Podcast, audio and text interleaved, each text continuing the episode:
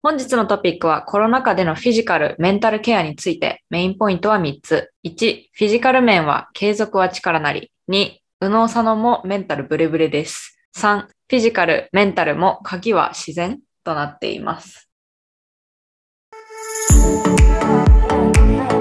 宇野と佐野がお送りするグローバル視点で考えようポッドキャスト日本生まれ日本育ち右脳派カナダの語学学校アメリカのコミカレ4年生大学を卒業後現在ボストンでスポーツテック系の会社に勤務中アイルランド系アメリカ人と国際結婚をした宇野こと早紀江と日本生まれ、タイ育ち、左脳派、アメリカの大学を卒業後、東大大学院に進学し、現在は日本の再生医療系スタートアップで勤務中の左脳ことアミが、日本と海外に住んで感じたことをそれぞれの視点から語り倒します。皆さん、こんにちは。本日はお便りでいただいたトピックについて、先へと二人で話していきたいと思います。ニックネーム、羊さんです。いつも楽しく聞かせていただいています。私は大学で英語を専攻していたこともあり、海外の文化や価値観などにとても興味があります。毎回のエピソードが面白くて、モチベーションもアップしています。ありがとうございます。リクエストです。コロナのエピソードの中で、メンタルやフィジカルのケアは大切ということをおっしゃっていました。それぞれについてどういったケアをしていますか？どういうことを意識していますか？特にメンタルについては、お二人の好きな言葉や本などがあれば教えていただきたいです。ということで、羊さんりがとうございます。ありがとうございます。このメンタルフィジカルケア何度もね、これまでトピックとして扱ってきまして、私たちもやってるよっていうことを話していましたが、またちょっと具体的にどういったことをやっているか、と、やっぱコロナ前とコロナ中のこのケアの仕方って、まあ、できることも、例えばこうジムに行ってフィジカルケアしてたけど、コロナになっていけなくなったとか、メンタルもずっとステイホームが続いて、ケアが難しくなったとか、今まで以上にメンタル部分が不安定になっているみたいなこともあると思うので、ちょっとポストコロナに入ってる感はありますが、私たちがどういったフィジカルとメンタルのケアをしているかについて話していければと思います。はいではまず私的にはね、こっちの方がこうトピックとしてはまあ軽いかなというか簡単かなと思うんですけれども、フィジカル面、酒はどういう風な形でケアしていますか？はい。かなりこのポッドキャストで話してるんですが、私はめちゃくちゃ運動するので、運動することがフィジカルのケアかなと思っていて、でも、やっぱりこの中のこの2年間、あんまり本気な運動はしてなかったんですよ。うん。まあ、走ってるけど、走っても別に自分が走れる時にゆるく走ってたりとかしてたんだけど、まあ、それでも良かったのはやっぱりコロナ禍は。うんで、もう完全にアメリカはポストコロナでもうなんか普通の世界に戻ったので、で、さすがにちょっとやばいなっていうのを実はここ数週間で感じていて、で、最後にフルマラソンを走ったのも2年前だし、で、やっぱそういう私は大きな目標がないと、本腰を入れてトレーニングとかできないのね。なんかこううんちゃんとスケジュールで、この日は何をしなきゃいけないっていうのがないと、適当にダラダラ起きて、ああ、今日走ろうかな、やっぱやめよう、みたいなで仕事して、で、なんかちょっと走らなきゃっていう思いがこう頭の中にありつつ仕事がなかなかね、プッシュして、で、結局なんか夜7時とか8時に、やばい走んなきゃ、みたいな感じで走ったりとか、ちゃんとなんていうの、生活リズムができていなかったんですが、今年はややっぱフルマラソンを走ろうかなと思いまして、いや、まだレジスターしてないんだけど、一応で11月ぐらいのやつを、目処を立ててて、ちょっとあんまりこのエピソードの最初から超ガチな運動の話して、でしょ。めちゃくちゃ惹かれるかもしれないんだけど、あと4ヶ月間くらいあるから、まあちゃんとそこまでには自分のコンディションも戻せるかなというか、うんということで、今週5ぐらいで走るようにしてます。ちゃんとメニューに沿って走るようにしてます。そのやばいなって感じたのは、なんていうの、体力的にやばいなっていうのか、なんかちょっと前のエピソードでさ、自分の体型的にはいなんか、あれってあったっていう風な話をしてたけど、はいはいはい。うん。どっちの意味で今回はちょっとやばいなって思ったの？メンタル的にやばいなと思った、実は。あなんか確かに体も旅行とか行きまくってたから、ちょっとお肉がみたいな感じるところもあったの。水着姿見て、あーやばいけどまあいっかみたいな感じな時はあったけど、なんかメンタル面がやばいなと思って、それこそ。なんかずっとダラダラして、カンフォートゾーンっていうか、ぬるま湯に浸かりまくってるはいはいはい。のを2年間過ごして、何か変えなきゃいけないなと思って、で、やっぱり out of comfort zone、うんこう自分がぬるま湯から出ないと、やっぱり成長もしないし、そういったことを分かってはいたんだけど、ずっと見て見ぬふりをしていたラスト1年ぐらい。うん、で、仕事もいいんだけど、超コンフォートっていうか、あんまりチャレンジングじゃないというか、なんか全体的にそんな感じなの。別に誰からもプッシュされないし、寝る前に使ってても別にそれやばいよって言われないし、だからちょっと自分で自分を奮い立たせるみたいな。奮い立たせる。そう、感じで、いや、これはマジでなんかやんなきゃやばいってことで、フルマラソンかなっていうように今考えてます。はい、耳が痛いです、私あは。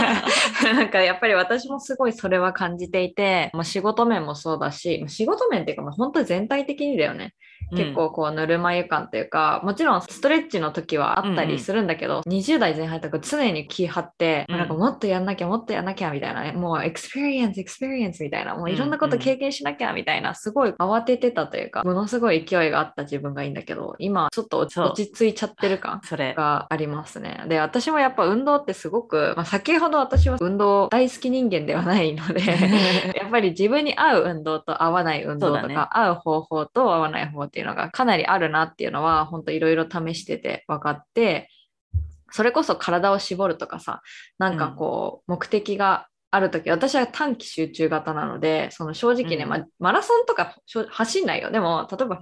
あの 10K とか、まあ、ハーフとかの時は本当に短期で勝負しないと私はなんか4ヶ月とか半年とかかけれないタイプなので、もう結構もうここまでやなここから何もやんここまで何もやらなかったらやばいぞって時まで、まあ何もやらずにでそこからもうスイッチギアをもうもう4ぐらいに入れてガーってやるはいはい感じなんだけど、別にそういった目標みたいなのも特に今ないっていうことで細々と続けてるかなっていう感じ。うんうんだからなんか目標があるときはもう短期集中型、ないときはそこまで体に負担がない運動。それこそ走るってやっぱ距離にもよるけど、長距離走るって言って別に体にいいことではないっていうふうにも言われてるし、まあ、あの度が過ぎあの次る。元、そうそうそう。そうウルトラとか言ったらそうだけど。マラソンもそんな良くないって言われてるしね、言うて。まあ、マラソンをこう年に何回もやるとそうだけど、うん。だからでもマラソンでそこで壊れないようにやっぱ4ヶ月ぐらいかけてまあね。体を作っていかないとやっぱその当日で壊れるからそういった意味でも徐々に筋力と走力を上げていく。マラソンはそうだと思う。マラソンの世界は、ね。しかもフルはそうだと思う。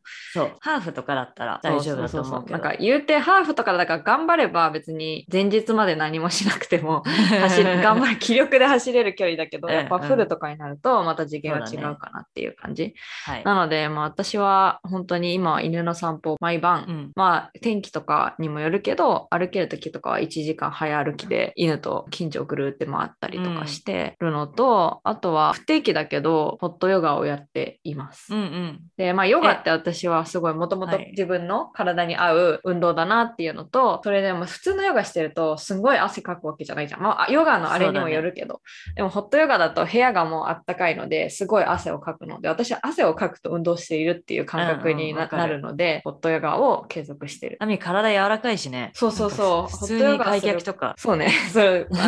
前回一緒に旅した時ワーケーションね。え、うんっていうか日本はさ、この暑い夏でもホットヨガ、まあまあ暑いけど、マスクしてやるんですか？そうだよ。無理でしょ。でもさ、なんか外も人混みの時はマスクすんじゃん。だから別になんかそんな苦じゃない。ホットヨガの部屋とかもまあ40何度とかだし、え、夏でもホットヨガするの？するよい。や、私一回行ったの、ホットヨガ、いつだっけな ?6 月、5月ぐらいに行ったんだけど、うん。もうね、死ぬかと思った。なんか貧血本気で起こすかと思って、うん。しかもなんか、ホットヨガというか、ヨガスクリプトみたいな、スク、うんうん、スクワプトの筋トレみたいなやつで、普通になんかバーピーとかし始めて、あ、それは無理。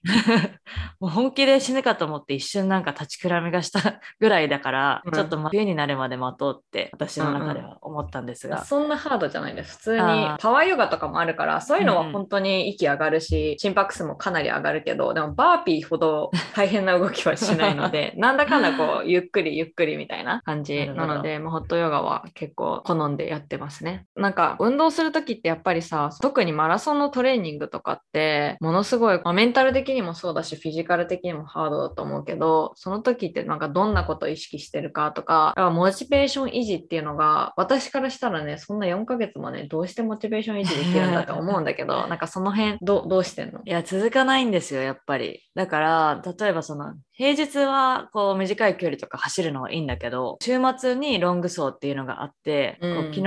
10マイルだから13、4キロぐらい走ったんだけど、やっぱりね、それの走る前とか嫌だなって思うし、でもこう無理やりそういう思いを忘れて、こうちゃんと何をすればいいかフォーカスというか、そうで、あとはやっぱ一緒に走る人を見つける。うん。こういっぱいランクラブもボストンにあるので、ロング走だけジョインできるようなランクラブもあって、そこでこう誰かと一緒にやると、やっぱ気持ちも紛れるし、それで辛いことも乗り越えられるというか。それは一緒に、になんか話しながら走るの？長いから、そう、最初からめちゃくちゃ飛ばして走ってるわけじゃなくって、うん最初まだ余裕がある時は話しながら走ってて、で、だんだんみんな後半になるとスピードを上げる人は上げたりとか、まあばらつきが出てくるから、で、一人になったりする。けどまあ最初前半を乗り越えれば、もうあとはケースに乗ってねそうそうそううそう。まあだから、うん、ポジティブに考えることと、もう一つはやっぱそういう仲間、モチベーションを維持できる仲間を作ることは大切かなと思います。うん、なんか私はその走ることも別に嫌いじゃなくてそれこそうちのワンコが、まあ、散歩する時に普通に歩くとねすごい匂いを嗅ぐの、うんうんまあ犬あるあるだと思うんだけどそうするとさ全然前に進めないでもジョギングを一緒にすると一緒に走ってくれるわけよはいはい、はい。だか、らなんかこうスムーズに散歩ができるっていうのでたまに昼、まあ、今ちょっと暑すぎるからやってないけどね。暑くなる前の春の時は一緒に走ってたりしたんだけどやっぱり私は走った後のあの爽快感はすごい好きなの。だけどうん。走る前のあのやっぱ走るってさ辛いじゃん。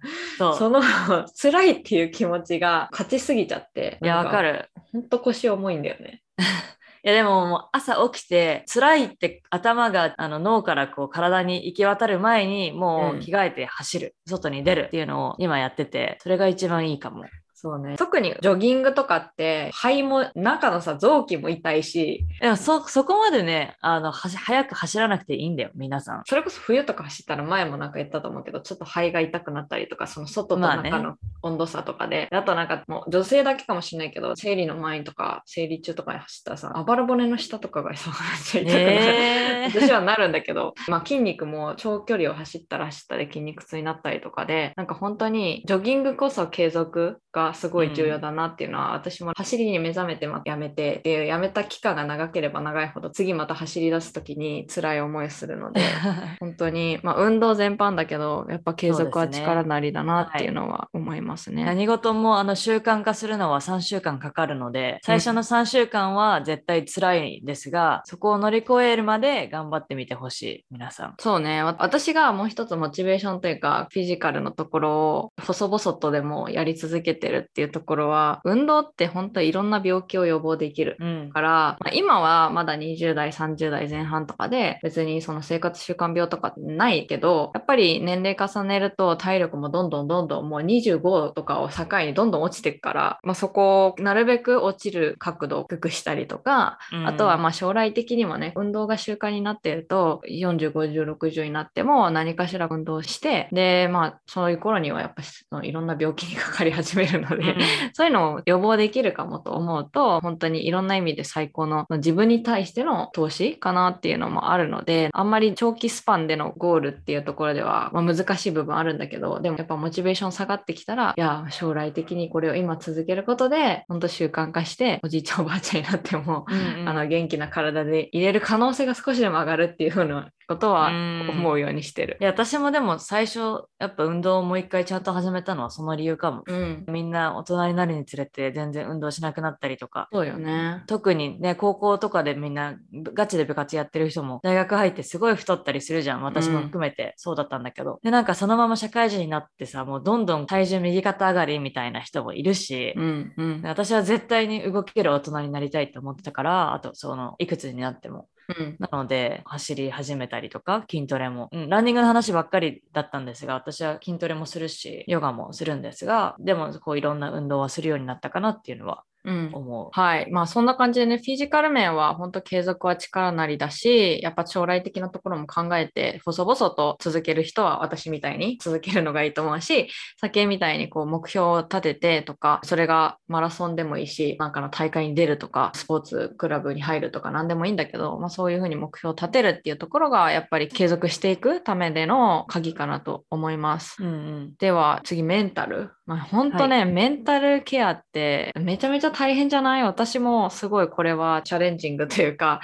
あの課題だなっていうふうに思っていますが、うん、どういったケアをしてる？またそのモチベーションの維持の仕方とかってあれば教えてください。うん。なんかポジティブな時は特にこれしなきゃあれしなきゃっていうのは思わないんだけど、やっぱり落ち込んだ時だよね。とかストレスが溜まってる時は、まあ最近はすごいやってるわけじゃないんだけど、ストレス溜まってるなって思った時は、やっぱりメディテーションをするようにしてるかも。うんそれこそ、その、私はヘッドスペースのアプリを1年間のサブスクしてるので、結構あれってその日にするメディテーションのメニューみたいなのが毎日組み込められてて朝は5回ブリーディングでちゃんとこのエクササイズをしてくれたりとか、まあ、全部してるわけじゃないんだけど気になった時にあちょっとやってみようっていう感じでメディテーションはするようにはしてます最近は。うん、そうね。私もメディテーションっていうのは比較的やる方で私はねヘッドスペースも前使ってたんだけど無料バージョンで。でも今はダウンドッグっていう一つのなんていうのブランドメーカーみたいなので、うんうん、ヨガのアプリとか HIIT ヒットのアプリとかでメディテーションのやつとかもあってそれをやって、はい、でそれこそちょっとヨガ行けない時は家でやったりみたいなのもするしちょっとこうメディテーションは本当はね毎日やるとか週何日やるとかっていう風にやればもっといいんだろうけどそんな風にもいかず 本当気づいたらやるっていう感じかなとはいえまあ月ヨガとかでもメディテーション最後やったりするのでなんだかんだ週1回2回ぐらいはしてるかもしれない。うんうんうんうん、なるほど。でもね、実は最近、セラピストとセッションをするようになりました、私。何のセラピスト？ストレスマネジメントとか、このエリアちょっと話したいっていうプライベートなこととかを、うんうんうん、こうなんか結構周りのみんなは今日セッションあるからみたいな感じで、ミーティングとかもそこ入れないようにブロックしてる人とか、うん、普通の会話で出てきたりするの、セラピストについて。うん、だから、なんか、あ、私も興味あるなと思ってて。で、私の場合はやっぱりこう日本人っていうバックグラウンドもあるし、プラスアメリカに住んでるということで、日本人のセラピストを日本アメリカ、ボストンで見つけて、うん、その人に2回ぐらいセッションして最近。なんかその人が何か答えを見つけてくれるっていうわけじゃないんだけどこう一緒に会話をしながらすごい自分の頭の中がクリアになるような気がして、ストレスが溜まってどうしようもない時があってそういう人と話してみるのはいいかなということで見つけてみたんだけど、うん、すごい良かった。なんセラピストってまだなんかその概念ってあんま日本に広まってないよね。そうだね。なんかコーチとかはすごい増えてきてる、いろんなリレーションシップコーチみたいなのでパートナーその恋愛関係とか、はいはい、友人関係も含めて対人関係のに特化したコーチとかでもそういう人ってさちゃんとしたライセンスとかないでしょ？あでもなんかそういう講習別に国家試験とかそういうのはないけどちゃんとそういった講習を受けてる人が多いけど、まあ、そういった感じでコーチだから、まあ、若干そのセラピストってどちらかというともうちょっと医療的な感じなのかな。そうだね。一応なんか保険が下りるとか、まあ、全部が下りるわけじゃないんだけど保険会社がいくらかカバーしてくれたりとか、まあ、やっぱそういったライセンスを持ってる人だから信頼もできるし、うん、でプラス私がお願いしたしてる人はねボストンに住んでる日本人だけど30年間ぐらいもうずっとこっちでやってる人だし、うん、まあ、そういった意味でも私の中ですごいただの移民とかを扱うセラピストよりかはやっぱ日本っていうカルチャーもすごい理解してるような人がいいなと思ったので、そう選んだんですが私はすごいいいと思うし日本でももっと広まってほしいなって思います。そうね。まあそういうふうな人に頼るとかプロフェッショナルの意見を聞くとかアドバイスを聞くとか相談するっていうのもすごく重要なので、うん、まあ、メンタルってやっぱ、まあ、私も過去に話したことがあるけど本当メンタルがこう落ち込みすぎてちょっと病的になってしまったりとか鬱になったりとか逆にご飯をいっぱい食べるようになっちゃうとか急に太激太りするとか、うんうん、急に痩せちゃうとかやっぱそういうようなことになると本当に体にも良くないので、まあ、自分の中でどこがリミッターなのかなっていうのはちょいちょい確認しつつだけどやっぱ普段できること私の中で普段できることってオンオフをしっかりさせることかなっていうのは思っていて、うん、家から仕事とか家で学校の授業に出たりとかするとご飯を食べる場所でもあるしのんびりリラックスする場所でもあるし夜寝る場所でもあるしでも仕事もこの場所で過ごさなきゃいけないっていうのはやっぱりメンタル的にもすごく厳しいのかなって思うし、まあ、特に日本だとそんなにね大きい家に住んでなくてそれこそ 1K とか私もずっと前は 1K に住んでたんだけどど、一部屋で、キッチンとかはちょっと外にあるけど、寝るところもあるし、そこにこう、デスクとか置いて勉強しなきゃいけないとか、本当に境がなくなっちゃうっていうので、ちょっと難しいところあると思うけれども、その辺のオンオフっていうのをはっきりさせるっていうのは、うん。少しはプラスになるかなって思ってて、まあ今私も週末とかになるとパソコン、会社のパソコンも閉じて、あんまりこう視界に入んないようにするとか、そういった工夫をしたりとかはしてうん。はい。るので、まあ、そういうことをすることで、やっぱ本当にちっちゃいことだけど、少しはその辺のメンタルケアっていうところにはつながるのかなとは思ってるいや。もうその通りです、うん。うん。私もやっぱ会社関連仕事関連の通知は夜は来ないようにとか特に私はなんか日本のチームと働いてるからやっぱ全部通知は夜に来ちゃうわけ。うん、でちょっとでもスマホの画面でこう見るとあやばい返信しなきゃとか思うじゃん。うん、まあ、だけど別に12時間ぐらい待って返信してもいい内容だったりするからもう完全に通知を私はオフにして次の日の朝に返すようにしてる。うん、そうよね。その辺のやっぱり自分の中での区切りというか、ここまでは妥協するけど、ここからはもうやらないとか、もちろん仕事の中でも、やっぱ私もその夜11時とかには働きたくないことあるけど、でもどうしても海外の会社とやり取りする観点で、そこの時差でそこに入っちゃう時とかあるから、そういう時は全然対応するけど、やっぱオフにする時はもう完全にオフっていう風にするっていうのはすごく重要かな。あとは個人的にはね、すごいどっか自然のあるところに行ったりすると、本当にオフというか、完全 disconnect ができるので、いいなと思うかな。だからやっぱりなんかむしゃくしゃしたりとか、それこそ先へのなんかすごいストレス溜まったりって言ってたけど、うん。私はそういう時は一人で電車乗って海の方に行ったりとか、まあ、今車とワンコがいるので犬連れて結構自然のあるドッグランある公園に行ったりとか、うん。それこそ山登りっていうほどの山じゃないけどちょっとしたスモーマウンテンに犬と行って散歩をしながらもう携帯オフにしてとうん。かいう感じで過ごすことが増えたそうだかなと思う。ね。携帯オフにするのはいいよね、やっぱり。うん私も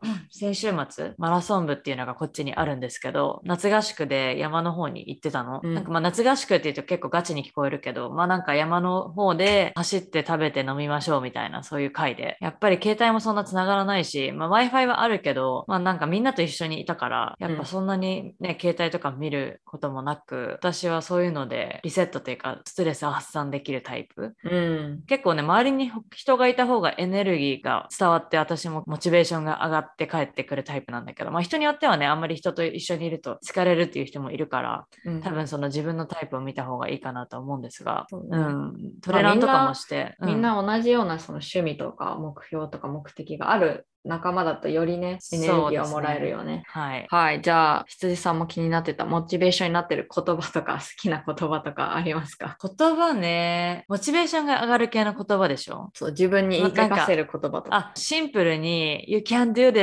Saki」みたいなあのは 走りながら「You got this」みたいな結構辛い時とかもうね言う口に出して言う。なんかあー走りながら。うん。もうきついの本当に上り坂とか見えるとあって思うんだけど「You got this」みたいな感じでもう自分を奮い立たせるのは普通にするかも。私走るとき、あそこまで行ったら休むぞ、あそこまで行ったら休むぞって言って 走るから。なんかその坂とかちょっとした坂だと一番上にある電柱のとこまで行ったら次の電柱まではちょっとこう心拍数下げるために歩くぞとか、なんかそういうのを静かに自分に言い聞かせるタイプだと。でも結構なんかプレゼンの前とかもそうかも。めちゃくちゃ緊張してる時とかも、うんなんか、You got this, you got this みたいな感じで、超シンプルに言ったりする。うん、それは短くていいね。うん。私はどうですか、ねまあ、ちょっと格言的な感じになっちゃうんですけど、はい。私そのさっき言ったように腰重い系なの。あの 本当に最後まで動かないし 慎重なんですよ。よね。そう慎重だし面倒くさがり屋っていうのもあるから その夏休みの宿題とかも最後までやんないタイプなんですけどもうん。よく。言ってたのは Believe you can and you're halfway there っていうなんかちょっと細かしなんだけどっていうのは自分に聞かせてるかもしれない。なんか日本語で言うと自分はできると信じなさい。そうすれば目的の半分は達成されるみたいな半分なの？ので、そうそうそう。それその残りの半分はアクションだけど、その気持ち的に、ね。その自分はもうできるって信じれば、もう100あるうちの50は達達成できてるみたいな。感じのは結構言うかな。言うっていうか知り合いにカリグラフィーが上手い人がいて、はい。それをすごい習字？そう、習字っていうか、英語の習字みたいな感じなんだけど、はいはいそれを綺麗な感じに書いてもらって、ちっちゃい額に入れて、いいねベッド自分の頭のところに置いてあるから、へそらそうね。なので、信じるっていうところは結構ー重要かな。うんそうですね。はい。じゃあ、メンタルケアを意識するときに読む本とか、なんか見る動画とか、こういうのいいっていうのがあるか教えてください。今ね、まさに読んでるんですが、2週目で、2回目で読んでるんだけど、The Miracle Morning っていう、日本語ではね、違う役だったんだよね。なんかあんまいけてない日本語訳だったんだけど、うんまあミラクルモーニングっていう、朝8時までに Your life changed by 8am みたいな、そんな感じ？私本当に朝型人間になりたいって言い続けて、もう何年も経つんですよ。で、さすがにこうさっきも言ったけど、マジでぬるま湯に浸かりまくっててやばいなって思ってて、やっぱり何か変えなきゃって思ったの。で、やっぱ2022年の目標とか最初に書いたやつを見返してみたら、やっぱり今年こそ朝型人間になるみたいな感じで 書いてあって、うん Okay, it's like August already みたいな。もう本当にあと4ヶ月しかないから、マジで何かやんないと本当にやばいと思って、うんで、前この本を読んですごいインスパイアされたの。うんこう朝どれだけ有効活用すれば人生がこう豊かになるというか、プロダクティブになったりとか、成功に導くみたいな。で、この春っていう人が著者なんだけど、その人がモチベーションが下がったらまた読みに来なさいみたいな感じで言ってるから、私はこう2週目を読んでて、起きることがどんだけいいことかとか、いろいろ言ってて、その中でこの人がね、あの、面白いこと言ってたのが、最初にこの人が20代の頃に交通事故に遭う話から始まるんだけど、うんすごい大変な手術もしました。で、まあ、フィジカルがダメージの時は、こうみんながお見舞いに来てくれる。だから毎日お見舞いに来て、うんナースも来て、で、すごい確かにフィジカル面では大変だったけど、みんなが来てくれたから元気だった。で、確かあのリーマンショックあたりで彼のこうビジネスとか仕事が全然入らない時があって、メンタル的にすごい落ち込んでた時期があったんだって。うんでもそういう時って誰も気づいてくれないし、別にお見舞いも来てくれないし、うんうんうんもう一人でずーんとどん底に落ちてる。それがやっぱメンタル面でダメージがあった時ってそういうことで、で、彼が、まあ、ランニング、それこそね、誰かにランニングしに行きなよって言われて、もうどん底のどん底までいたからランニング好きじゃなかったけど、もう何も失うことはないと思って、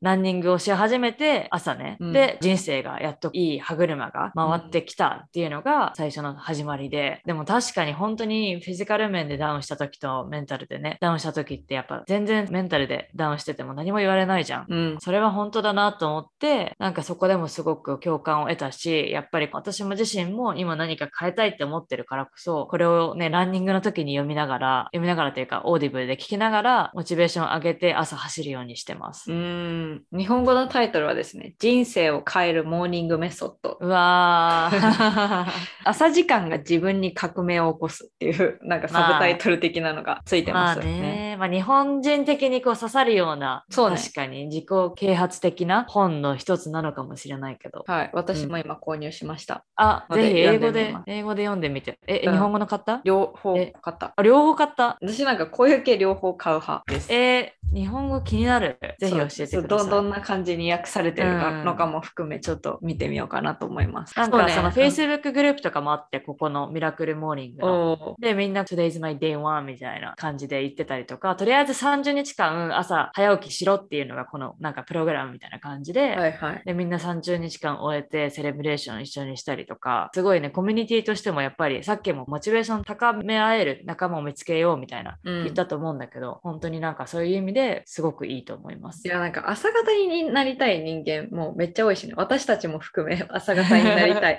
し朝方の人はすごい生き生きとしているイメージがものすごいあるのであとなんうんかやることやってる感じじゃん。それ、マジそれ。そうだからそれを憧れてる私たちでちょっと私もこれを読んでもうちょっと朝方になれるように はい、頑張ろうと思います。はい。私はね、どちらかというとこうドキュメンタリー映画、まあ昔から言ってるけどドキュメンタリー映画はすごい好きなので、自分の人生が淡々としてるなとか、なんかちょっとぬるま湯に使ってるなとか、それこそ辛いなっていう時も含めてドキュメンタリーで他の人の人生を描いてる作品とかを見ることによって、あなんか自分の悩みなんてなんてことないなとか思わせてくれるんだよね。別にそれがその映画とかの目的じゃないとは思うんだけど、こんな頑張ってる人がいるんだから私ももっと頑張んないとなとかそういうふうにちょっとでもポジティブに考えられるようになるっていう意味で、まあ、ドキュメンタリー映画とかは本当に好んで見るしあと2年前ぐらいかな買った本で自分で始めた女たちっていうでサブタイトルが好きを仕事にするための最良のアドバイスインスピレーションっていう本当にアメリカ中心だけど世界の女性たちが、まあ、自分でこうビジネスを始めたりとか何かを始めた女性たちにフォーカスして1ページ1ページそのいろんなことを始めた女性のことが書いてある本を本当偶然本屋で手に取りましてそれを読み込むというよりはパッと思ったらこう本当適当にページ開いてああこういうことしてる人がいるんだとかこういう風な感じで始めたんだみたいな感じでやっぱ女性としての何かを始めるっていうところとかやっぱ好きを仕事にするって素晴らしいことだなと思うし、まあ、私もう、ん、医療業界のことが好きでそれを仕事にしてるっていうのはもちろん辛いこともあるけどいいこともあるのでそういった形でこういう本を読んで少しでもモチベーションにつなげられたらなとは思ってる感じかな。私も買おうかなと思って今 見てる。そうそう英語もともとは英語のやつなので私は日本で買ったので日本語の本。なんだけどすごいね表紙がいろんな女性あの。それこそダイバースな感じの女性たちの、まあ、写真なのでそこにも惹かれたっていうのもあるしやっぱ私もその女性としての意識がすごく強くあるので、うん、そういった形ですごい読んでて面白い。あこういう仕事があるんだとかこういうふうに始めたんだっていうのも含めてので女性だけではなくてね男性もぜひ面白いので本手に取ってみてください。はい。もうそんな感じでねこれまでちょっと私たちのフィジカルとメンタルどういうふうにしてケアしているかっていうことについて話しましたが先もねさっき言ってたようにフィジカル面って本当に怪我をしてたりとか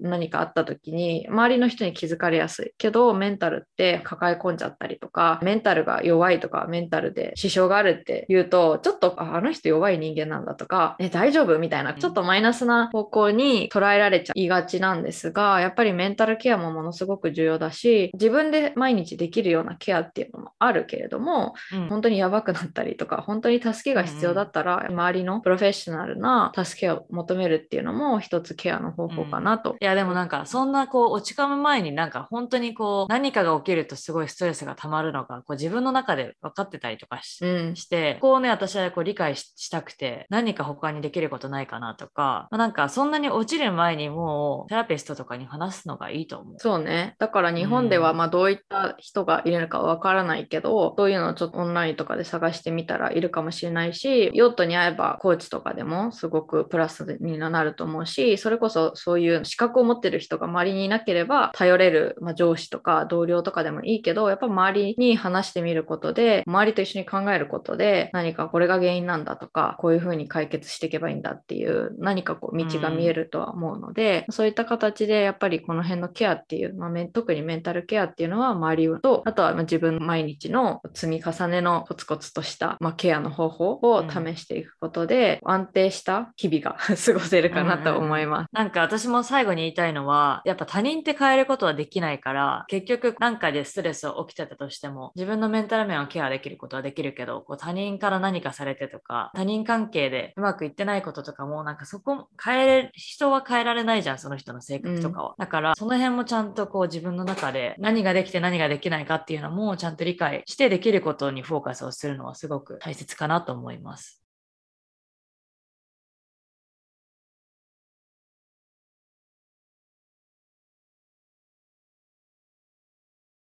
今回のエピソードに質問がある方は私たちに連絡をお願いします。メールアドレスは contact.unosono.gmail.com Facebook のうのとそのコミュニティへ参加をすることによって私たちと直接やり取りをしたりエピソードの裏話なども聞けるのでぜひ参加してください。もし共感する役に立ったと思う方は Apple のポッドキャストでレビューを書いてください今後触れてほしいトピックや感想などはショーノートのお便りボックスから送ってください宇野と佐野の SNS やポッドキャストのフォローも忘れないでください We'll see you next time. Bye!